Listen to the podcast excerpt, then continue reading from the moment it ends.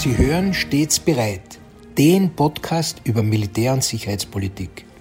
Mein Name ist Herbert Bauer, ich bin Generalmajor im Ruhestand und werde in meinem Podcast militärische und sicherheitspolitische Themen allgemein verständlich erläutern. Grüß Gott und einen guten Tag. Heute möchte ich der Frage nachgehen, welchen Einfluss geopolitische Faktoren auf die Großmächte Russland, China und die USA haben. Die internationale Ordnung stellt sich ja im Moment eher als Unordnung dar und wir alle fühlen uns dabei von dem hohen Konflikt- und Chaospotenzial bedroht. Russland agiert für viele unerwartet wieder in den Kategorien der Beherrschung von Räumen und der militärisch abzusichernden Einflusszonen. China stellt mit seinem Projekt der neuen Seidenstraße einen weltpolitischen Führungsanspruch, den es auch absichern möchte. Und die USA besinnen sich nach der America First Politik Donald Trumps wieder stärker einer weltpolitischen Verantwortung.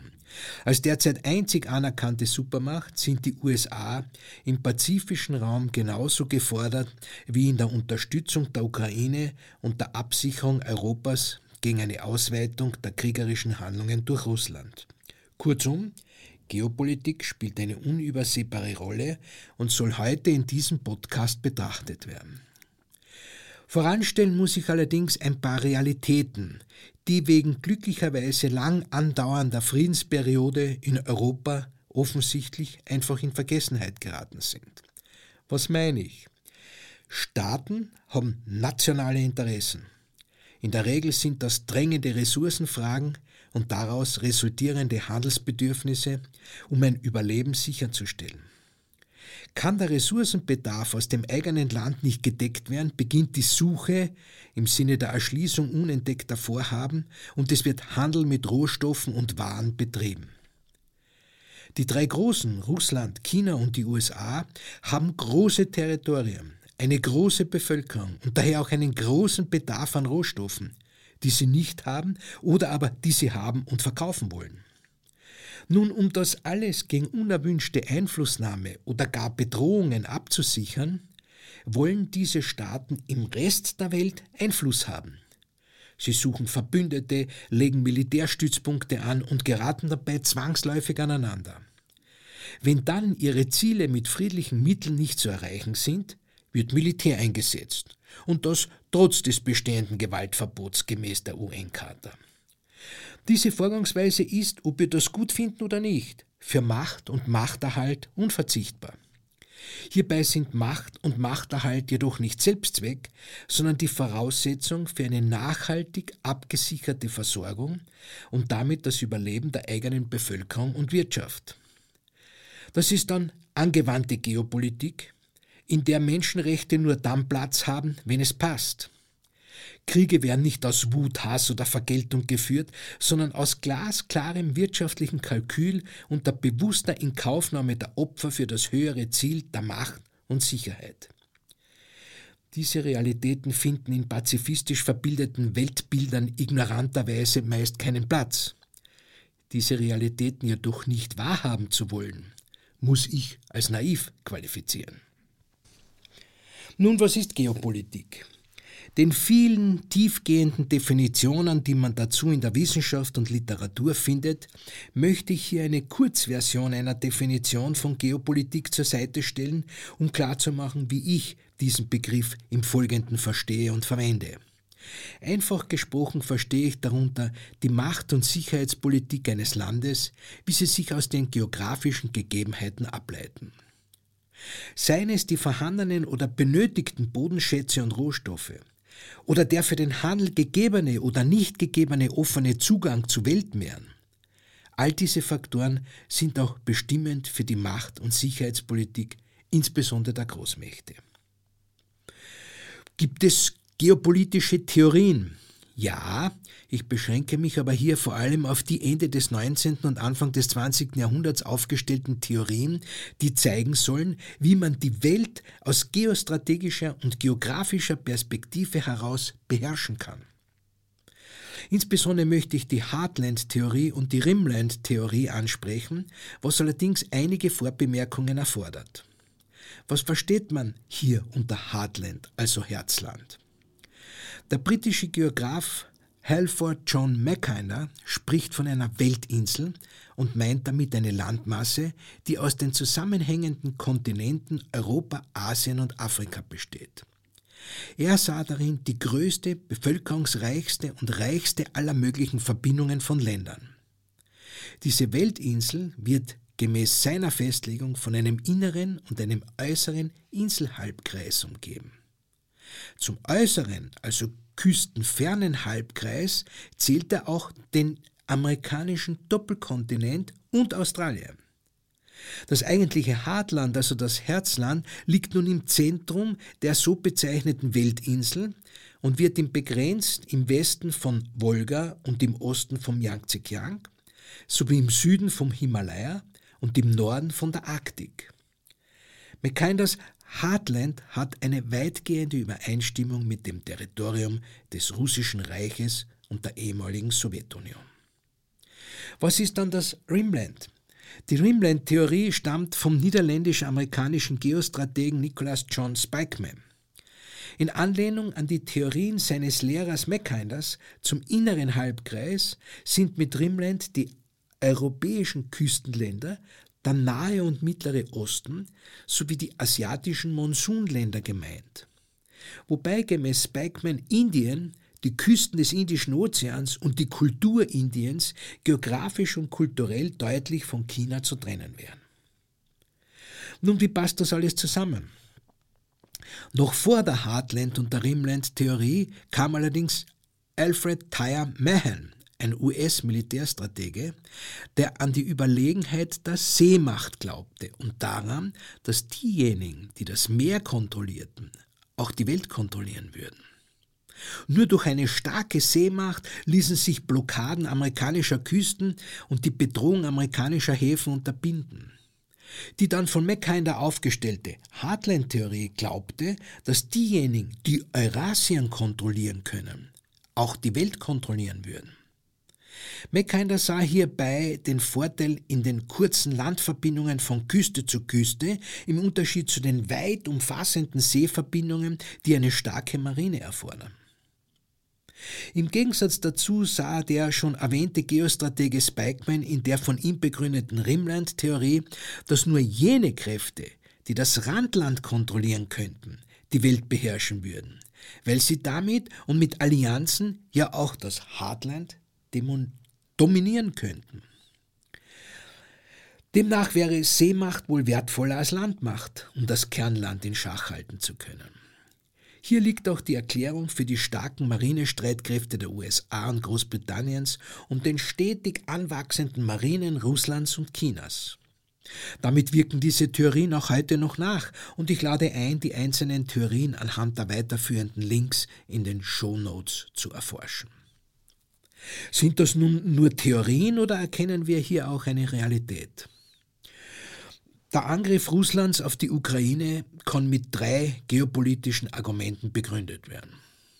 Ausdehnung des eigenen Staatsgebietes, um eine größere Bufferzone zur NATO zu schaffen und damit die Macht abzusichern. Verbesserung der eigenen Wirtschaft durch Inbesitznahme wirtschaftlich und ressourcenmäßig wichtiger Gebiete inklusive des Zugangs zu eisfreien Häfen im Schwarzen Meer als Voraussetzung, um Hunger als Waffe gegen die Welt einsetzen zu können und natürlich auch die Eliminierung eines wirtschaftlichen Konkurrenten. Medien titelten hierzu Putin ist zurück auf der Weltbühne. Welche weiteren geopolitischen Interessen hat Russland noch? Nun, das Land ist so groß, dass es eben als Kern der hartländischen Weltinsel vom Nordmeer bis zur Pazifikküste reicht. Das geopolitische Interesse lässt sich auch gut an den Flotten der russischen Kriegsmarine erläutern. So finden wir eine Nordflotte, eine Pazifikflotte, eine baltische Flotte, eine Schwarzmeerflotte und eine kaspische Flotte. Womit der geografische Raum und auch der geopolitische Anspruch klar erkennbar und auch definiert sind. Allerdings muss man bei allen Meeren feststellen, dass die Zugänge nicht uneingeschränkt in russischer Hand sind was Russland das Gefühl des Eingekreistseins vermittelt und vielleicht auch als Erklärung für die Ausweitungstendenz am Festland, am Hartland Richtung Westen gelten kann. Ist Russland das einzige Land, das so militärisch agiert? Nein, natürlich nicht. Man denke an militärische Invasionen in der jüngeren Vergangenheit im Irak oder in Afghanistan, wo das geopolitische Machtstreben der US-amerikanischen Sicherheitsstrategie sichtbar war, was sich für die eigene Wirtschaft und die Sicherung von Rohstoffen jedoch offensichtlich als überlebenswichtig erwiesen hat. Blicken wir dann in den Pazifik, so hoffen dort Länder wie Taiwan oder die Anrainer des südchinesischen Meeres genauso auf die militärische Hilfe der USA gegen den Machtanspruch von China, wie es sich Europa und die Ukraine von der USA gegen Russland erwarten und auch bekommen. Und die aufstrebende Weltmacht China wiederum zeigt uns mit dem Seidenstraßenprojekt, wo und wie der Einfluss ausgeweitet und abgesichert werden wird, wozu die militärischen Aktivitäten um Taiwan und im südchinesischen Meer als anschauliches Beispiel dienen können. Gehen wir zur Geopolitik der USA. Aufbauend auf der Heartland- und Rimland-Theorie hat der frühere Präsidentenberater und Geopolitiker Brzezinski 1999 ein Buch herausgebracht, dessen Titel wie folgt lautet Die einzige Weltmacht Doppelpunkt Amerikas Strategie der Vorherrschaft. Darin führt er aus, ich zitiere, dass Eurasien zum Glück für Amerika zu groß ist, um eine politische Einheit zu bilden. Eurasien ist mithin das Schachbrett, auf dem der Kampf um globale Vorherrschaft auch in Zukunft ausgetragen wird. Auf diesem Schachbrett hätten die USA aktiv mitzuspielen und ihren Einfluss so einzusetzen, dass ein stabiles kontinentales Gleichgewicht mit den Vereinigten Staaten als Schiedsrichter entsteht. Zitat Ende. Nun, das erklärt eigentlich alle Handlungsweisen der USA an der atlantischen Gegenküste, also Europa, und der pazifischen Gegenküste, also Asien. Die USA haben das größte Militär, die größte Wirtschaft und sehen sich als Bewahrer demokratischer Werte. Aber muss das so bleiben, dass die USA die einzige Weltmacht ist? Damit komme ich zu den geopolitischen Überlegungen Chinas, welches die Rolle einer Weltmacht anstrebt. Das geopolitisch bedeutsame Projekt Die neue Seidenstraße soll das ermöglichen. Es wurde vorgestellt als Handelsnetzwerk zwischen Asien, Afrika und Europa. Also der Weltinsel. Das Projekt könnte allerdings die alte Weltordnung verändern, was zu Widerstand bei den USA führt. China investiert weltweit Milliarden von Euro in Häfen, Eisenbahnen und Straßen und setzt die Infrastrukturprojekte mit eigenem Personal um. Wussten Sie zum Beispiel, dass nicht nur Häfen und Eisenbahnen in Afrika, sondern zum Beispiel auch der griechische Hafen von Piräus mit Mehrheitsanteilen den Chinesen gehört? Piräus, der erste Hafen, wenn man von Shanghai aus über die Straße von Malakka und den Suezkanal nach Europa kommt.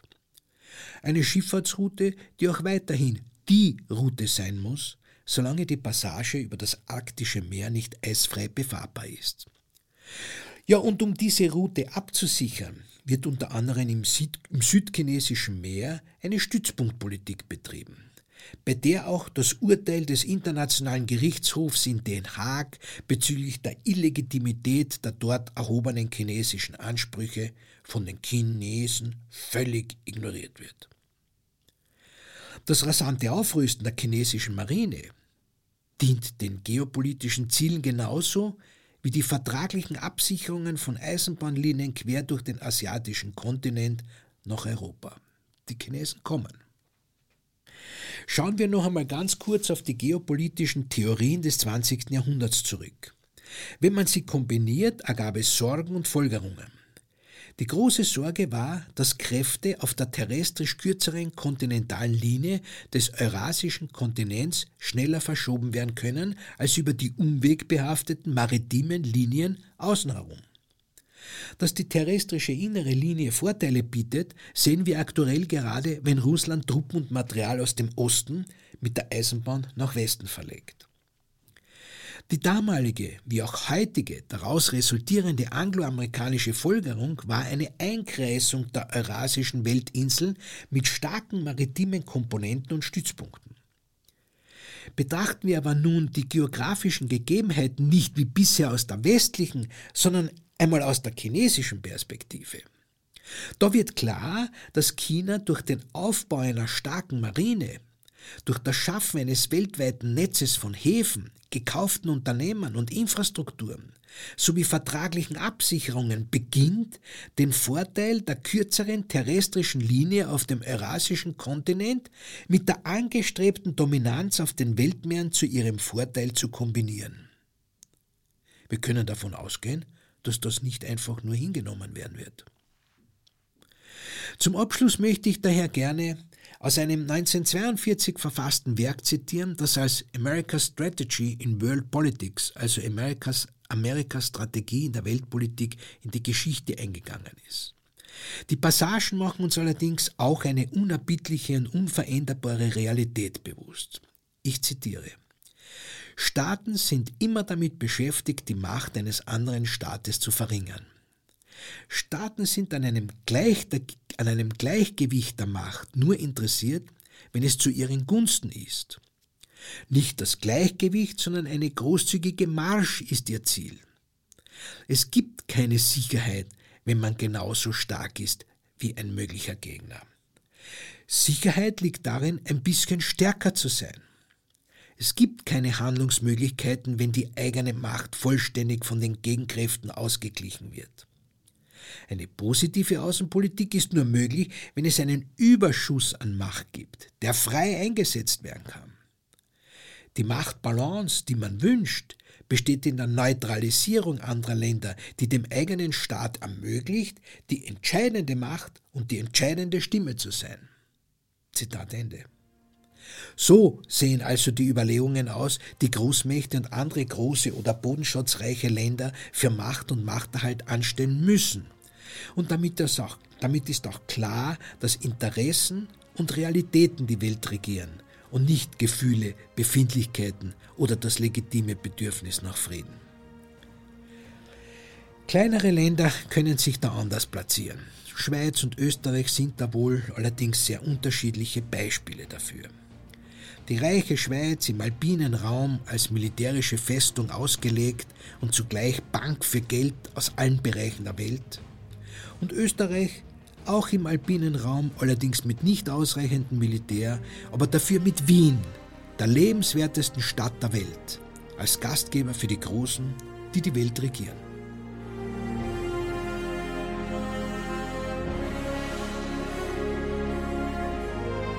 Sie hörten Stets bereit, den Podcast über Militär- und Sicherheitspolitik. Sollten Sie Fragen zum Militär oder zu sicherheitspolitischen Themen haben, schreiben Sie mir bitte ein E-Mail an stets bereit at missing-link.media. Vielen Dank fürs Zuhören. Bis zum nächsten Mal. Ihr Herbert Bauer.